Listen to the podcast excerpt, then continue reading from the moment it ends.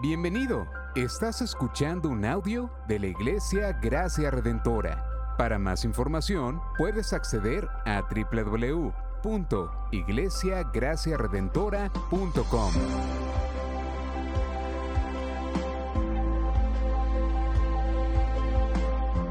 En la exposición de la palabra, el pastor Xavier Torrado.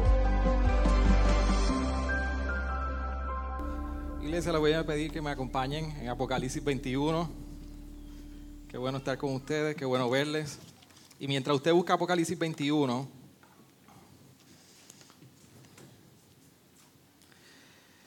yo sé que este mes de septiembre,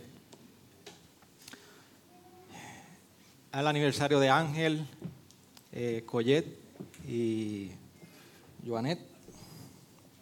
Sé que también cumplió año Ponce, cumplió los 15, el día 15. Cumplió la, la presidenta de nuestras damas, Wilmari. Ay, espérate. De las mensajeras de Cristo. Yo no estoy mintiendo. Pregúntenle en cuánto cumplió. A ver, en qué categoría cae dentro de esta congregación.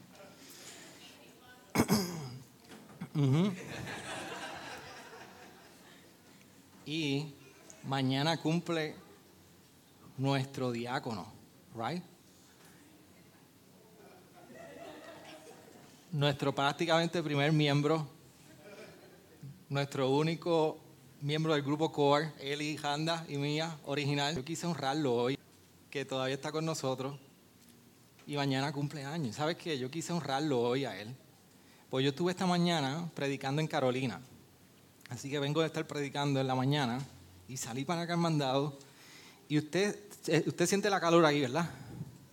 Este, Hay uno para él. Porque yo sé que él le gusta cuando yo estoy con chaqueta. Así que eso es lo único que no ha salido de él. Pero le voy a pedir que estemos en pie, me acompañe Apocalipsis 21 al 22.5 y muchas felicidades a todos los que están celebrando este mes. ¿Alguien más está celebrando este mes de septiembre que no lo mencioné? ¿Ah? ¿Ustedes? Ah, cierto, es aniversario. Así que tenemos dos aniversarios de septiembre. Que ustedes llegaron durante Fiona. Muy bien. Jean y Tamar cumplen aniversario, así que felicidades a todos. Así que vamos a leer la palabra, Apocalipsis 21, en comunión, estemos de pie, y me va a acompañar hasta el versículo 5, que dice así, la palabra del Señor. Y vi un cielo nuevo y una tierra nueva, porque el primer cielo y la primera tierra pasaron y el mar ya no existe. Y, vi la ciudad santa en la nueva Jerusalén que descendía del cielo de Dios, preparada como una novia ataviada para su esposo. Entonces oí una gran voz que decía desde el trono, he aquí el tabernáculo de Dios que de Dios está entre los hombres y él habitará entre ellos y ellos serán su pueblo y Dios mismo estará con, entre ellos. Él enjugará toda lágrima de sus ojos y ya no habrá muerte, ni habrá más duelo, ni clamor, ni dolor, porque las primeras cosas han pasado. Nueva todas las cosas. Y él que está sentado al, en el trono dijo, he aquí yo hago nueva todas las cosas. Y añadió, escribe, porque estas palabras son fieles y verdaderas. También me dijo, hecho está, yo soy el alfa y el omega el principio y el fin. El que tiene sed, yo le daré gratuitamente de la fuente de agua de la vida.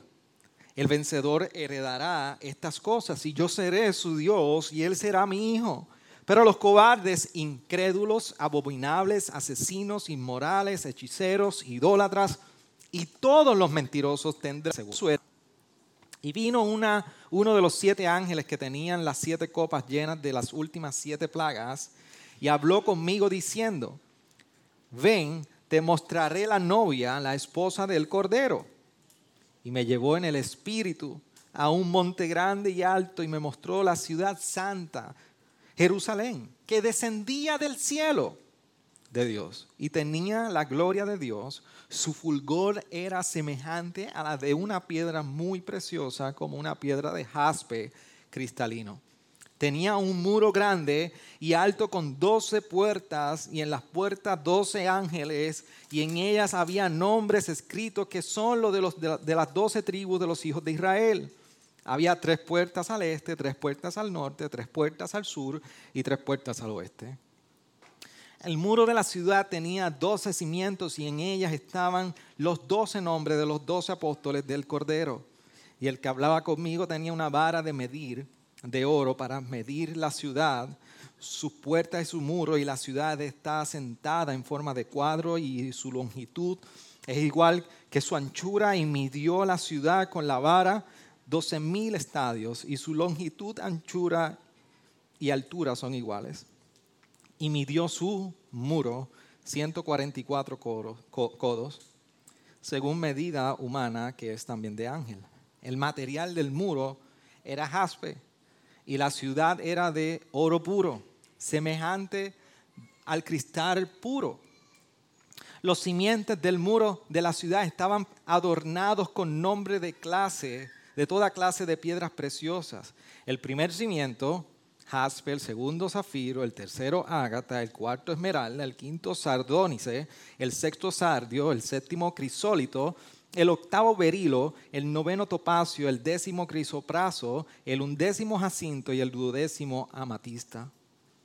Las doce puertas eran doce perlas, cada una de las puertas era de una sola perla. Y la de la templo alguno, pues, la ciudad no tiene el Dios Todopoderoso y el Cordero. La ciudad no tiene necesidad de sol ni de luna que la iluminen porque la gloria de Dios la ilumina y el Cordero es su lumbrera, y las naciones andarán a su luz, y los reyes de la tierra traerán a ella su gloria. Sus puertas nunca cerrarán de día, pues allí no habrá noche. Y traerán a ella la gloria y el honor de las naciones, y jamás entrarán en ella nada inmundo, ni el que practica abominación y mentira, sino aquellos cuyos nombres están escritos en el libro de la vida del Cordero y me mostró un río de agua de vida resplandeciente como cristal que salía del trono de Dios y del Cordero, en medio de la calle de la ciudad. Y a cada, a cada lado del río estaba el árbol de la vida que produce dado 12 clases de fruto, dando su fruto cada mes y las hojas del árbol eran para la sanidad de las naciones. Y ya no habrá más maldición y el trono de Dios y del trono del Cordero estará allí y sus siervos le servirán ellos verán su rostro y su nombre estará en sus frentes. Y ya no habrá más noche y no tendrá necesidad de la luz, de lámpara ni de luz del sol, porque el Señor Dios los iluminará y reinarán por los siglos de los siglos.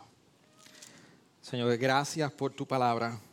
Te ruego que en este tiempo tú nos ayudes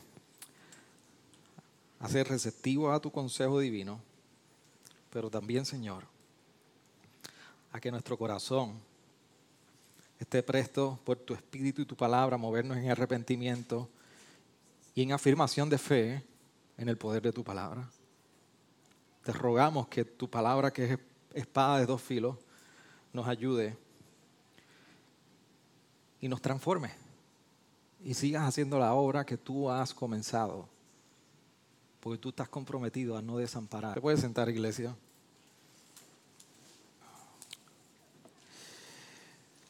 Ah, yo no sé si a usted le sucede, pero la expectativa de ver el cumplimiento de una promesa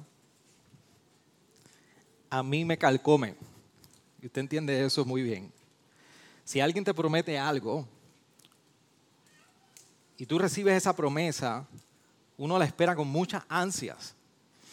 Y si usted es como yo, y esa promesa a las 12 de tal día, a las 11 y 59 yo estoy con una gran expectativa de que esa promesa llegue. Si pasó las 12 y 1, hay una decepción. En una ocasión, nosotros tuvimos la oportunidad de cuando pequeños, mi hermana y yo, bueno, mis papás tuvieron la oportunidad de llevarnos a nosotros, a mi hermana y yo, a Disney. Y usted sabe que si usted ha tenido la oportunidad de estar en Disney, hay muchos hoteles O sea, no, te da los días para tú poder visitar cada uno de los hoteles. Y hay todo tipo de hotel. Pero había uno en particular que fuimos y visitamos en esa Navidad y estaba espectacular. Aquel hotel estaba decorado de una manera espectacular. De hecho, en su lobby, en su primer nivel, tenía un tren. Y yo soy fanático de los trenes. De esa decoración con trenes me, me cautiva. Del hotel y recorría todo el lobby. Y continuaba con los pasillos del hotel y daba una vuelta y nosotros eh, estuvimos allí sorprendidos y maravillados con la obra que estábamos viendo allí. Y a mi papá se le ocurrió la gran idea de darle una promesa a mi mamá de que nos iba a traer a aquel hotel. Yo te prometo que te voy a traer a este hotel. No prometas lo que no vas a cumplir. Y pasan los años, y pasan los años, y mi papá le hizo esa promesa en un aniversario, de, que, iba a cumplir esa promesa en un aniversario. Así que usted entiende, hacerle eso a mi mamá. Usted sabe todos los aniversarios, lo que pasaba, ¿verdad? Sí, porque él nos iba a llevar al hotel.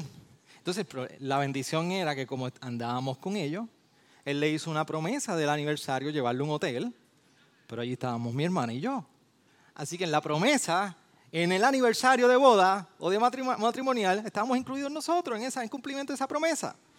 Pasaron años, y si no me equivoco, casi pasaron más de una década, casi 13, 15 años, hasta que un día, de sorpresa, mi papá sacó los pasajes y nos dijo, ¿se acuerdan el hotel? ¿Se acuerdan la promesa? La voy a cumplir. Y disfrutamos. Así que fue el cumplimiento de aquella promesa. Cuando nosotros estamos en Apocalipsis 21, es la consumación de esa promesa que viene recorriendo todo el libro de Apocalipsis y que pareciera que por fin la pregunta, la respuesta a la pregunta de hasta cuándo que hizo, hacían los santos en el capítulo 6, llegó por fin la contestación. Y usted ha estado recorriendo por exactamente un año Apocalipsis con nosotros. Y aquí tenemos esta imagen de Apocalipsis 21 que parecía que era la más fácil, pero como usted sabe que Apocalipsis no hay un libro en el Nuevo Testamento que realice tantas referencias al Antiguo Testamento como Apocalipsis, ¿usted sabe cuál es el capítulo que más lo hace? El capítulo 21. Gracias. Así que el capítulo 21 tiene tanta imagen que aquí yo me veo en una gran tentación de extender un sermón que puede ser tan largo que podemos abarcar mucho y apretar poco. Pero lo podemos hacer tan corto que puedo subestimar y dejar por fuera tantos elementos importantes que representa lo que Juan está comunicando a la iglesia primitiva. Y para nosotros ir a Apocalipsis 21 no podemos olvidar que el contexto de Juan a las iglesias es un contexto donde la iglesia está en persecución. Dios ahora. Cuando usted mira ese capítulo 21 y esos primeros cinco versos del capítulo 22, entre tanta piedra preciosa, entre tanta medida que hay, hay un momento dado, en ese verso 1 y verso 2, que Juan describe que en esa ciudad, la Nueva Jerusalén, en el mismo medio de la calle, allí hay un río y hay una descripción del árbol de vida y prácticamente tiene como un sabor al primer Edén. Así que lo que se está haciendo es que se está ubicando el primer Edén o prácticamente una imagen de ese Edén en el mismo centro de esta ciudad. Para que usted tenga una idea, si usted no ha ido a Nueva York, usted ha ido a Nueva York, hay, un parque que se llama el Central Park.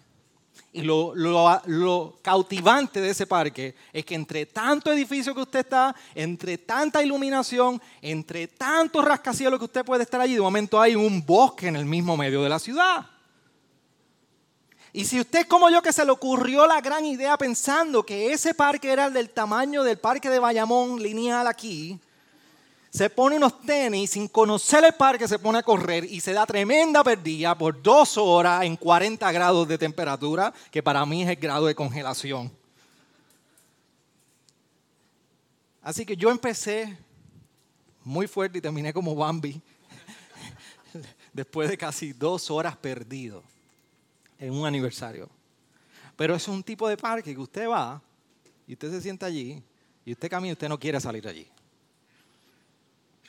Usted no quiere salir de allí. La imagen que Juan está haciendo con nosotros y con la iglesia primitiva en Apocalipsis 21 y 22 es una, una imagen que quiere cautivar precisamente, valga la redundancia, tu imaginación, mi imaginación de la promesa de Dios. Así que para la iglesia primitiva en esta literatura apocalíptica, de tantos símbolos que está utilizando, Juan botó la casa por la ventana y decidió utilizar el mejor mosaico que podía realizar con tantas referencias del Antiguo Testamento. Entonces, cuando nosotros hemos, llegado a Apocalipsis 21 y 22 sabiendo que a siete iglesias, tranquilo que no va a ser el mismo resumen que hago siempre, le prometo.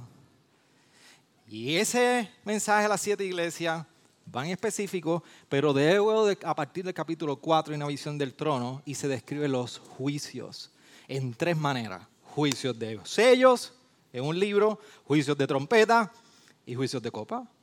Y cada uno son siete, siete sellos, siete trompetas y siete copas. Cada uno está desplegando y revelando un juicio distinto, pero son juicios que es cuando viene la vindicación es la venganza, es la vindicación de los santos que han estado en sufrimiento por un sistema contrario a todo el Evangelio. Y Juan le está recordando que Dios viene y ha dado su promesa de que un día Él va a juzgar a todos los enemigos y va a vindicar la vida de los fieles. Pero en eso vemos la respuesta a la pregunta constantemente de los santos en el capítulo 6 de Apocalipsis. ¿Hasta cuándo? ¿Hasta cuándo? Espera un poquito más de tiempo. Entonces, de momento terminan los juicios y la última copa se nos presenta lo que viene a ser esta última sesión de Apocalipsis, que es un contraste entre la bestia, el anticristo y el cordero. Pero ahora la imagen se intensifica con una ciudad, dos ciudades, una que la gran ramera Babilonia y otra que ahora se nos presenta como la nueva Jerusalén. Y aquí Juan, en el capítulo 17, que creo que predicó el pastor Israel, ya nosotros nos recordamos que predicamos, pero el, el capítulo 17, uno de ellos lo predicó porque no fui yo, y el capítulo 21 van de la mano.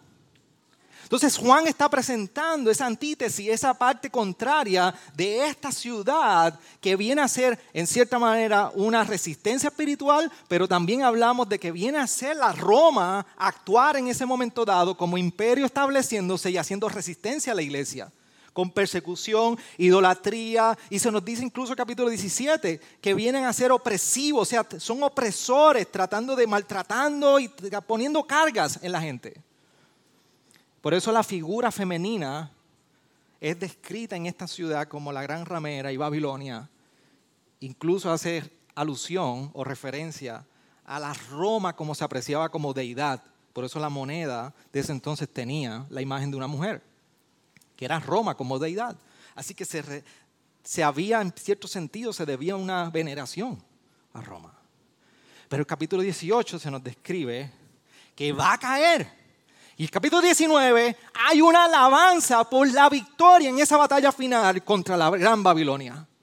Por eso dice, cayó, cayó Babilonia.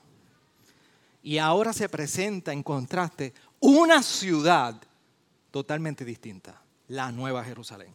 Por eso, para alguna referencia de ustedes, simplemente para que lo tengan ahí, porque no quiero convertir esto en un estudio bíblico, miren el contraste de Bramera depravada en la Nueva Jerusalén, es la novia pura vestida de pureza. En Apocalipsis 18 se nos describe que Babilonia es la habitación de demonios, pero en Apocalipsis 21 la nueva Jerusalén es la morada de Dios. En la Babilonia nos dice que en capítulo 18 que la vestimenta es seductora. Pero en Apocalipsis 19 se nos describe con obras de justicia la vestimenta de la ciudad santa.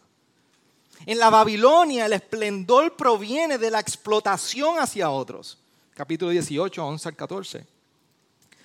En la Nueva Jerusalén, la gloria proviene de la presencia de Dios en Apocalipsis 21.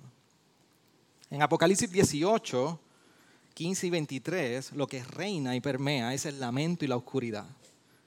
Pero en la Nueva Jerusalén, capítulo 21, 23 se nos describe con celebración y luz.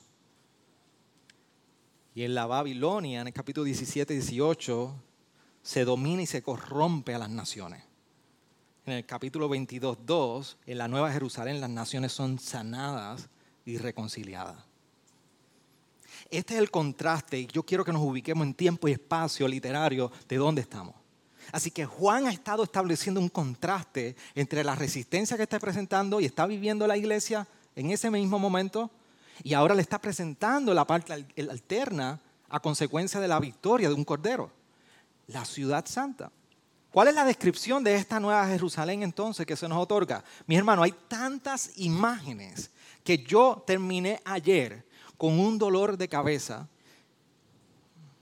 El viernes fue. Y le dije a Neisha, me voy a correr para despejar mi mente y ver qué imagen puedo escoger para el sermón, porque no hay tantas, hay tantas y tantas que no da tiempo. Pero yo quiero hacer énfasis en varias cosas que se resaltan y que creo que es importante para por lo menos captar el significado inicial, original de este pasaje.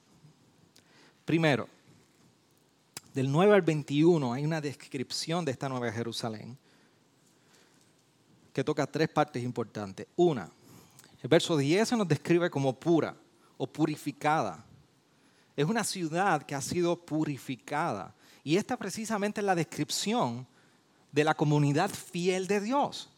Porque en todo momento que nosotros hemos estado recorriendo todo Apocalipsis, es precisamente aquellos santos que han estado venciendo. Entonces, cuando vemos estos adornos, que vamos a entrar en, un poquito más de detalle sobre los adornos, todos ellos son reflejos de las obras de vindicación. De hecho, los adornos que están identificando la ciudad, vamos a ver su relación con el templo, pero también están íntimamente ligados con el trono del capítulo 4 de Apocalipsis, del que está sentado en el trono. Por eso es que vemos que hay una imagen purificada, santificada en esta ciudad. Lo segundo no es solamente que está purificada, es que se nos trae los detalles del tamaño y los materiales. Y hoy es uno de esos días que si usted cierra su Biblia y no me sigue, se perdió y se va a quedar fuera y no va a llegar a la Nueva Jerusalén.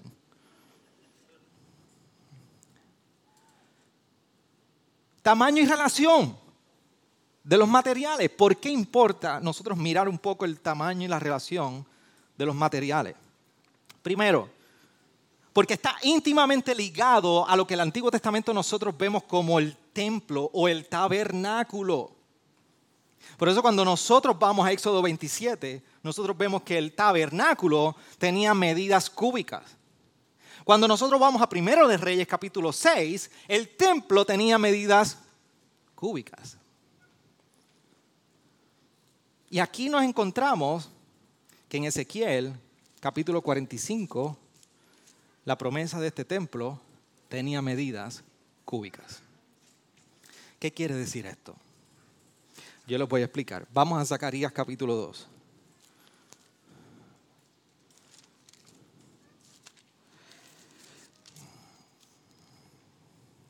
La referencia en el tabernáculo en Éxodo no solamente la referencia al templo del periodo de Salomón, sino solamente a la expectativa de la restauración del templo de los profetas, como Ezequiel 45, está íntimamente ligado a esas medidas cúbicas, cuadradas, como la medida de Apocalipsis 21, sino que hay una íntima relación con Zacarías 2 por su significado. Cuando nosotros vemos este capítulo 2, verso 2, mira cómo dice.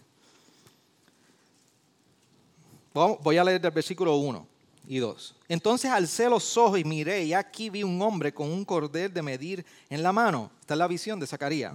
Y le dije, ¿a dónde vas? Y me respondió, a medir a Jerusalén para ver cuánta es su anchura y cuánta su longitud. Y aquí cuando el ángel que hablaba conmigo salía, otro ángel le salió al encuentro. ¿Por qué importa esto? Porque esta es precisamente la imagen de la cual Juan se está apropiando de este que iba a medir con una vara de oro al templo, en este caso en Apocalipsis 21, a la ciudad. ¿Por qué? Porque en Zacarías 2 lo que se está describiendo y el profeta está describiendo es que Dios está reafirmando su promesa o más bien su compromiso de visitar nuevamente con su presencia al templo en Jerusalén, pero estaba íntimamente ligado a que se tomara la medida de este ángel en aquel templo. Cuando usted va al capítulo 1 de Zacarías, verso 16, mire cómo dice, por tanto así dice el Señor me volveré a Jerusalén con compasión. En ella será reedificada mi casa, declara el Señor de los ejércitos. Y el cordel está tendido sobre Jerusalén. El regreso de Dios al templo y en la promesa después de exilio de la restauración del templo estaba ligado a la medida del templo. En Apocalipsis 21 esto toma mayor relevancia, porque ahora el significado de la presencia de Dios no estaría limitado a un templo, ahora estaría limitado o más bien ampliado a toda la ciudad. Y eso es lo que Dios está comunicando a través de Juan. Ahora no habrá un lugar donde estará limitado, sino que toda la ciudad sería la morada de la presencia de Dios. Es que también vemos que se nos describe unos materiales. No solamente la medida trae significado de la presencia abarcadora de Dios, sino que los materiales de igual manera. Porque cuando nosotros leemos ese verso 19, que está asociado también a la visión de Apocalipsis 4, de la descripción de las piedras en el trono,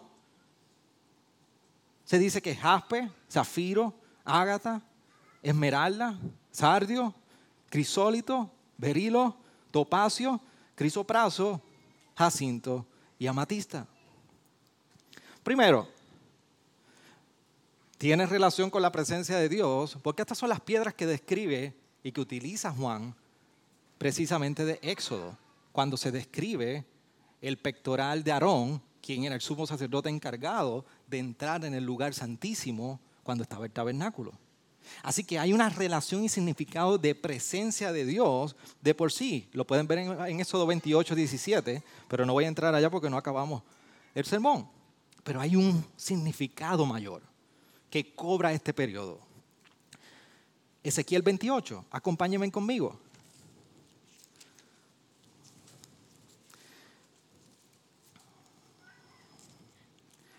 Yo prediqué este sermón en Carolina y no había predicado ninguno de los sermones de Apocalipsis. Y usted ha visto las películas cuando alguien tira una bomba, sale y detrás empieza a explotar y la persona tipo Rambo sale lo más feliz. Eso fue lo que hice esta mañana. Yo no sé si los dejé más confundidos o hoy están amando más al Señor. Mi hermano no podía preparar dos sermones para hoy, estaba demasiado. Ezequiel 28. Siga conmigo yo voy a prometer que vamos a salir bien. Ya todos los errores que iba a cometer los cometí esta mañana. Espero no cometer uno más.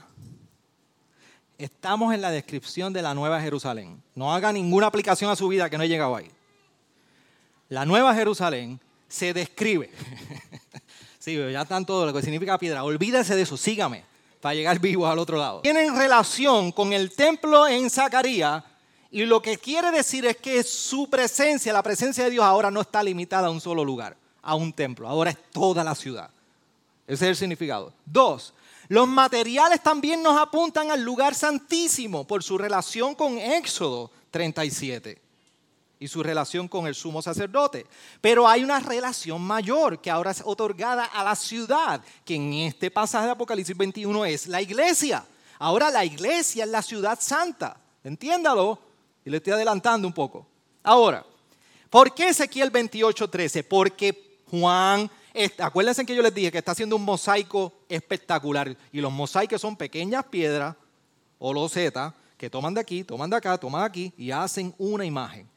Juan está tomando diferentes escenas, diferentes porciones para plasmar un significado y Ezequiel 28:13 es una de ellas. Mira cómo dice, y dígame usted si las piedras que están ahí no son las mismas de Juan en Apocalipsis. En el Edén, estabas en el huerto de Dios. ¿Quién estaba en el Edén? Adán. Toda piedra preciosa era tu vestidura. ¿Qué está diciendo? Que toda piedra le fue otorgada a Adán. el rubí, el topacio, el diamante, el berilo, el ónice, el jaspe, el zafiro, la turquesa, la esmeralda, el oro, la hechura de tus engastes y de tus encajes estaba en ti el día que fuiste creado, fueron preparados. ¿Qué significa eso? Le voy a explicar. En Ezequiel, Dios le está dando una visión de un juicio contra un rey de nombre Tiro. Por eso el capítulo 28 dice, profecía contra rey Tiro. ¿Qué está sucediendo? Que en esta profecía, atiendan aquí, en esta profecía, a Tiro se le está diciendo que vendrá un juicio contra él. Y en esa porción, por eso en el versículo 12 o alguna de sus versiones pueden estar diciendo que, hay un, que va apuntando a un evento. Y lo que está haciendo Ezequiel en este momento dado es que recurre, inspirado por Dios, a la poesía y le atribuye al rey Tiro la condición de Adán en la caída. Para poder plasmar en Tiro esa imagen pecaminosa caída. Por eso le está diciendo y le hace la punta al rey Tiro, le dice, en el Edén estabas. Y lo describe que las primeras piedras preciosas, de manera poética, o sea, la belleza que representaba cada una de estas piedras, fue otorgada a quién? A Adán. Pero como hacía Adán fue dada y fue corrompido por el pecado, también a Tiro viene a suceder lo mismo. Por eso usted siga conmigo ahí en Ezequiel 28. Y el versículo 17 dice, se enalteció tu corazón a causa de tu hermosura, corrompiste tu sabiduría a causa de tu esplendor, te arrojé en tierra. Ahora es la imagen caída, ya las piedras preciosas ahora cobran un significado de que a pesar de que tuvo esas piedras preciosas que describían la belleza original, a causa del pecado, ahora te corrompiste. ¿Por qué Juan utiliza esta imagen en Apocalipsis 21 y particularmente el versículo 9 y 10. Porque ahora, cuando Adán era el primer portador de estas piedras, ahora es el cordero, por la victoria de este cordero que es el segundo Adán, que lo hemos lo hemos estado mencionando, a quien se le ha dado precisamente la victoria en donde el primer Adán falló. Y ahora, ¿quién tiene las piedras aquí? La iglesia, la ciudad santa. Así que por la victoria de este segundo Adán, Juan le está comunicando a la iglesia, ahora precisamente se cumpliría en ustedes la iglesia el mandato de extender ese, ese Edén que un día fue corrompido por el primer. Así que en este tamaño y en estos materiales y en esta purificación se está describiendo la ciudad santa, la nueva Jerusalén. Y Juan le está comunicando que llegará el día que ahora será purificada esta ciudad, tendría estos tamaños de materiales que van asociados a la presencia de Dios. Y vamos al tercer punto de descripción que está íntimamente ligado, es la morada de Dios. Porque ahora que se describe a esta ciudad santa con alusión al templo y a la presencia de Dios, ahora Dios está diciendo, yo vendré a morar entre ustedes. Así que es la presencia de Dios y recalcando en Juan que ya no habrá distancia entre Dios y su pueblo. Ahora ha venido a ser la consumación del propósito persistente de Dios desde un inicio de habitar entre medio de su pueblo. Ahora viene a ser la consumación de ese propósito. Por eso la imagen de la presencia de Dios, ahora en el verso 22 y 23, se ve en esta ciudad santa diciendo no tiene necesidad de sol ni de luna ni de la O sea que ahora la, la presencia de Dios viene a traer belleza sobre el pueblo y viene a satisfacer todas las necesidades. Mientras el pueblo en el Antiguo Testamento estuvo en cautiverio, múltiples promesas y profecías se dieron que eran parcial y hoy en Juan 21 estamos viendo, en Apocalipsis 21 estamos viendo que viene a ser la consumación y la plenitud de esa profecía. Por eso cuando usted va a Isaías 60, 19, está esta promesa, ya el sol no será para ti luz del día. ni el resplandor de la luna te alumbrará, sino que tendrá copia de esa profecía que es exactamente literal. Para recordarle a la iglesia, hubo un cumplimiento parcial en esta profecía, pero hay un cumplimiento total para este tiempo. Entonces, si esa es la descripción de la Nueva Jerusalén, de la ciudad que está trayendo como contraste Juan a esta iglesia en un contexto difícil, esa es la descripción. ¿Cuál es el mensaje que quería compartir Juan? ¿Cuál es el mensaje que Dios por medio de Juan y la revelación de Jesús dada a Juan quería traer a la iglesia en esa circunstancia? De igual manera, creo que hay varios, pero quiero limitarme a tres. Primero, la promesa de Dios. Recordarles que hay una promesa de Dios que viene recorriendo y que Dios está empeñado, comprometido a cumplir. Que al que venciere, heredaría todas estas cosas.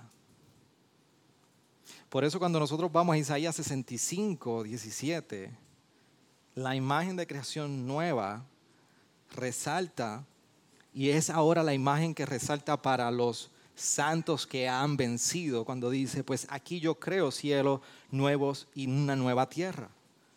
Y no serán recordadas las cosas primeras ni vendrán a la memoria. Isaías 65, 17.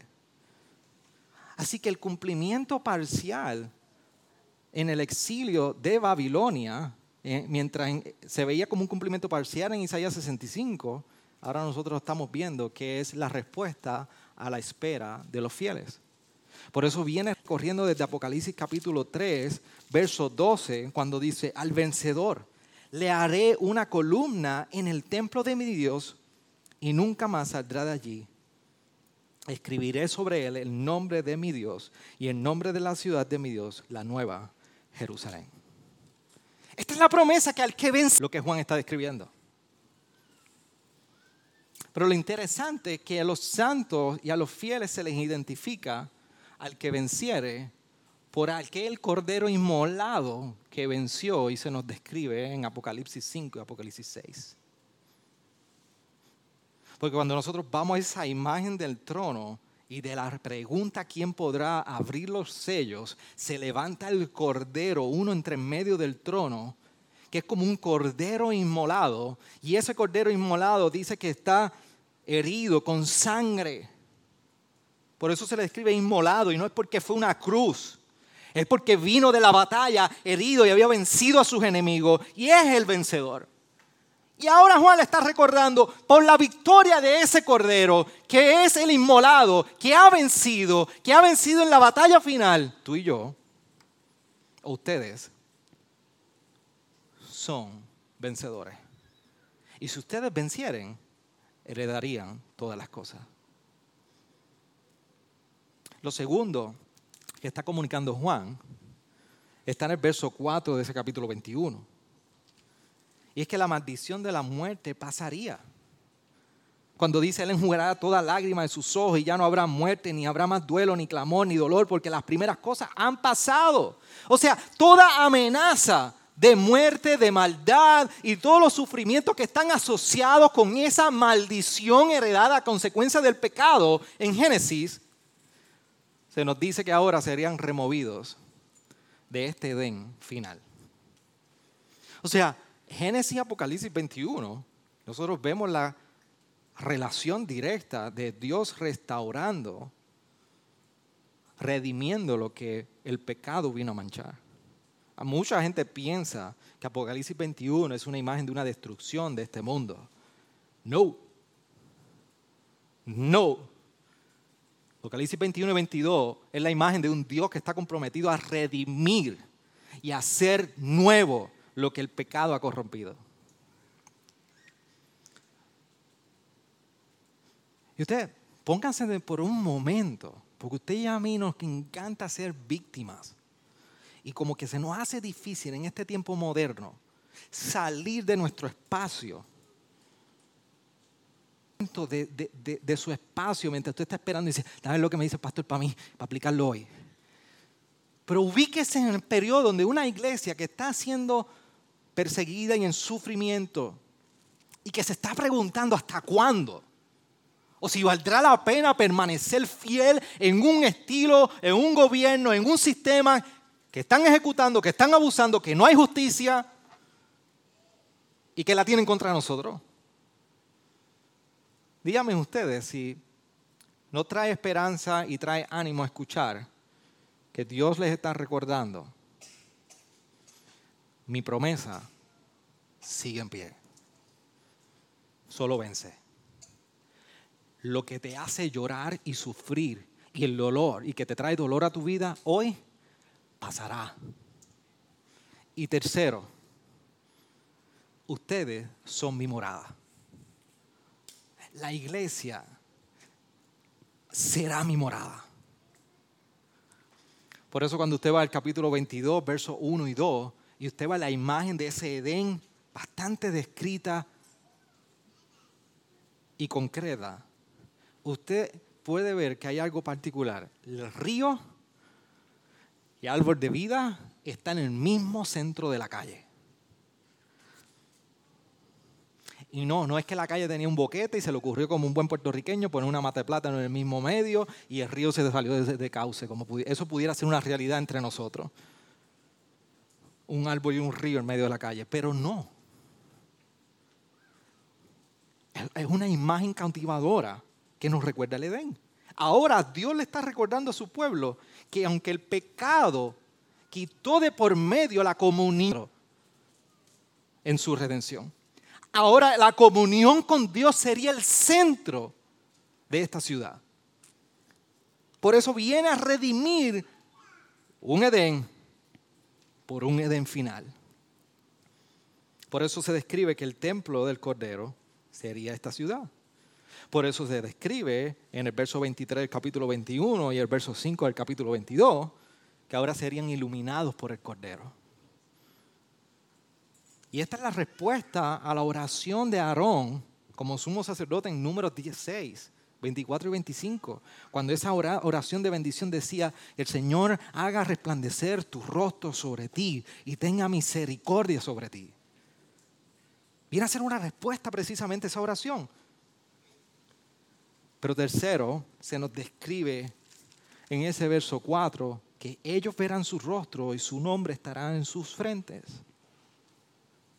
Mi amado, la última vez que nosotros leímos de alguien pidiendo ver el rostro de Dios era Éxodo 33, cuando Moisés pidió ver su rostro. Y Dios le dijo que qué, que no, que no había manera porque iba a morir. Pero lo precioso de este momento es que ahora todo lo contrario, mientras la muerte fue algo que perpetuó por medio del pecado, ahora Dios está comprometido en restaurar esa comunión con el hombre a tal punto que le está diciendo, ustedes verán mi rostro y el nombre estará en su frente. Ahora es vida, ahora no es muerte. Dios restaurando toda su creación.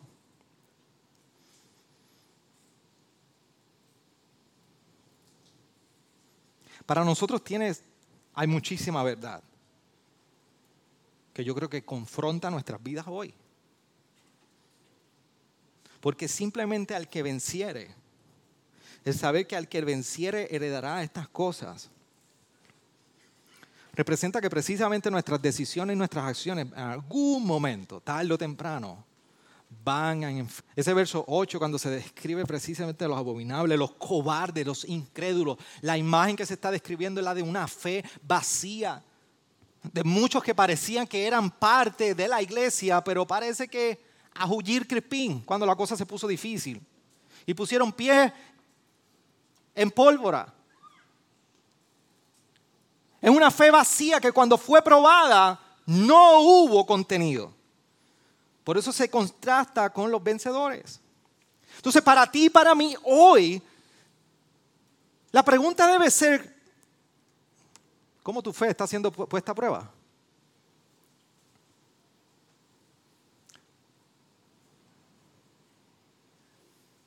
¿Cómo tú estás consciente de que tu fe está siendo, puesta, está siendo puesta a prueba en este tiempo? Pero no solamente es un llamado a nosotros poder perseverar en el momento que nuestra fe está siendo puesta a prueba, sino que creo que es un llamado a la santidad de su iglesia. Porque solamente un pueblo santo puede testificar de la misión de un Dios que es santo. No olvidemos que esta ciudad, precisamente se nos describe en el, verso 10, me mostró la ciudad santa, Jerusalén que descendía del cielo de Dios. Con, la bendición de una ciudad santa, la pregunta que puede venir a nosotros y debe venir es cuánto yo anhelo vivir conforme al carácter de este Dios santo. E incluso el día como hoy, tú te puedes preguntar y encontrar la respuesta a la pregunta de si tu vida luce de tal manera que es una vida como una vida que vive delante de la presencia de Dios. Si tú puedes mirar tu vida hoy como luce,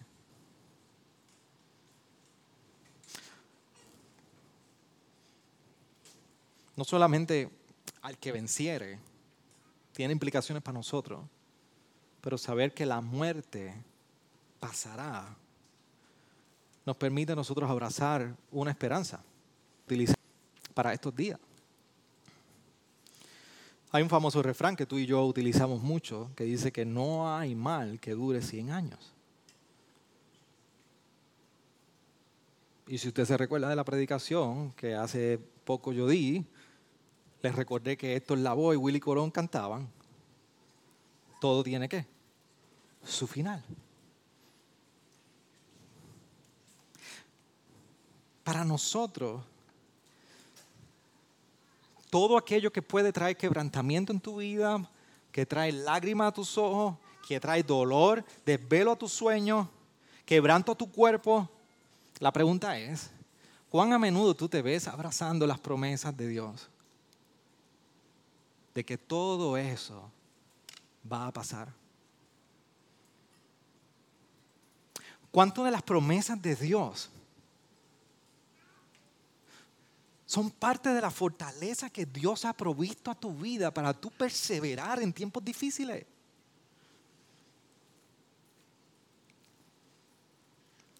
En Apocalipsis no se ha prometido una vida excluida de dolor. En Apocalipsis se ha prometido la esperanza de un mejor futuro para los que persiguen en perseverancia.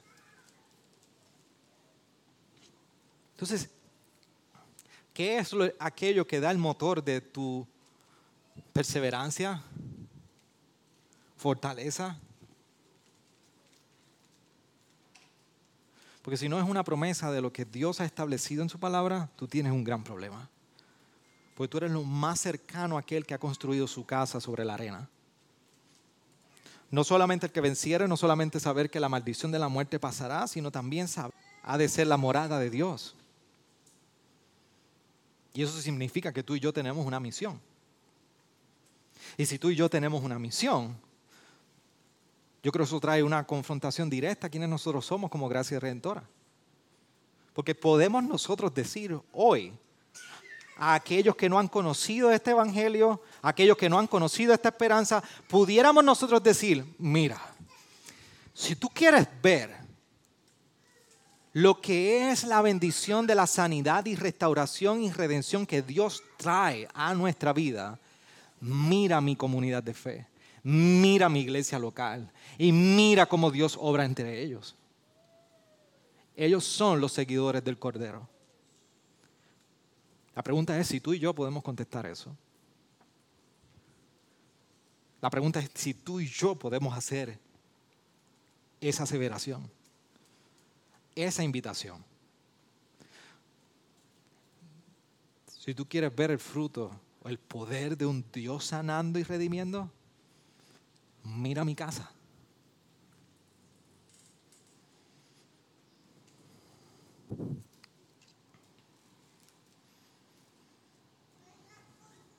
Tú y yo estamos llamados a encarnar la nueva creación en el ahora. Y hemos escuchado una vez, la hora sí, todavía no. Pero ya, ya nos ha consumado el plan de Dios. Pero ya ha sido inaugurado en la muerte y la resurrección de Jesucristo.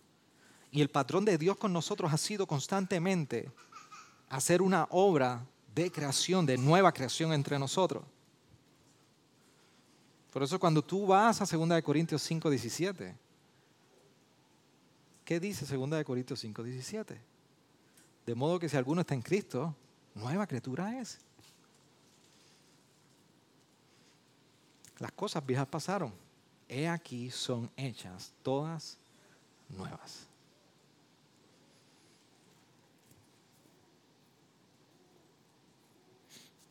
Esta es la imagen de un cielo que viene a la tierra. Eugene Peterson, escribiendo sobre este momento que nosotros vivimos en anticipo, como aperitivo de lo que se nos anuncia en Apocalipsis 21, escribe lo siguiente, y yo quiero que usted escuche de la misma manera que quieren ir a la Florida. Piensan que el clima mejorará y la gente será decente. Pero el cielo bíblico no es un ambiente agradable y alejado del estrés de la dura vida urbana en la invasión de la ciudad por la ciudad. Entramos al cielo no escapando de lo que no nos gusta, sino por la santificación del lugar en que Dios nos ha puesto. Eugene Peterson no está negando la promesa futura de una restauración de todas las cosas que nos está llamando y nos está recordando que tú y yo en Apocalipsis 21, así como la iglesia a la cual Juan le estaba escribiendo, estaban siendo llamados a vivir de una manera que el cielo estaba manifestado en la tierra. Que la nueva creación que le estaría guardando tendría que ser manifestado en la tierra. Que la esperanza que tenían en un futuro era la esperanza para ellos vivir en perseverancia y ser hallados fieles. Mientras seguían en sufrimiento y en persecución Hoy nosotros orábamos aquí, yo escuchaba a Keren ahorita cuando hablaba, oraba y decía, Señor, ayúdanos a que nuestros corazones estén alineados contigo. Apocalipsis 21 viene a poner una imagen en nosotros y a cuestionarnos dónde están nuestros corazones. ¿A qué estamos alineados? Todo el mundo quiere los cielos nuevos y la tierra nueva en este mundo. Apocalipsis 21 a veces viene a ser un contraste de la ciudad prometida con donde tú vives y donde yo vivo. Y donde tú y yo vivimos, donde tú vives, donde yo vivo, tenemos río. Pero en Vega Baja nadie nos garantiza que salgamos vivos de un río gracias a los caimanes. Tenemos calle, pero nadie nos asegura que haya paz. Tenemos sistema de salud, pero nadie nos asegura que no nos podamos enfermar. Y seguimos una y otra vez sufriendo, de diferentes maneras. Pero déjame decirte algo. Cada domingo, cada semana, en este país y fuera de este país, en cada lugar, en cada rincón, hay santos que se reúnen a escuchar, a leer, a proclamar la palabra, a adorar al rey, a adorar al cordero y a exaltar su nombre cada semana. Estas son las congregaciones del Cordero Inmolado. Y tú y yo somos parte de esa iglesia que vive unos tiempos donde definitivamente nuestra fe es puesta a prueba. Y si tú no has sido puesto a prueba en tu fe en estos tiempos, tú lo menos que eres, eres creyente. That's it. No hay tal cosa como un creyente cuya fe en estos tiempos no sea puesta a prueba. Entonces, mientras nosotros nos acercamos hoy con mil cosas que pueden estar recorriendo nuestra nos está recordando la promesa por el Cordero Inmolado de una ciudad de esperanza para todos nosotros, pero lo más grandioso, lo mejor de todo es que en ese verso 7 del capítulo 22, Jesús nos recuerda, he aquí yo vengo pronto. Entonces yo quiero cerrar con con una pregunta que es precisamente,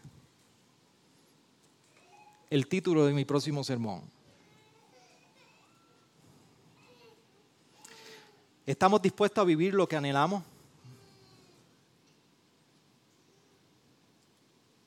¿Estamos dispuestos a vivir lo que anhelamos? Porque la imagen de Apocalipsis 21 pone una, una imagen de anhelo, como cuando vamos a Central Park y no queremos salir de aquel lugar. Y somos cautivados por la belleza de ese lugar.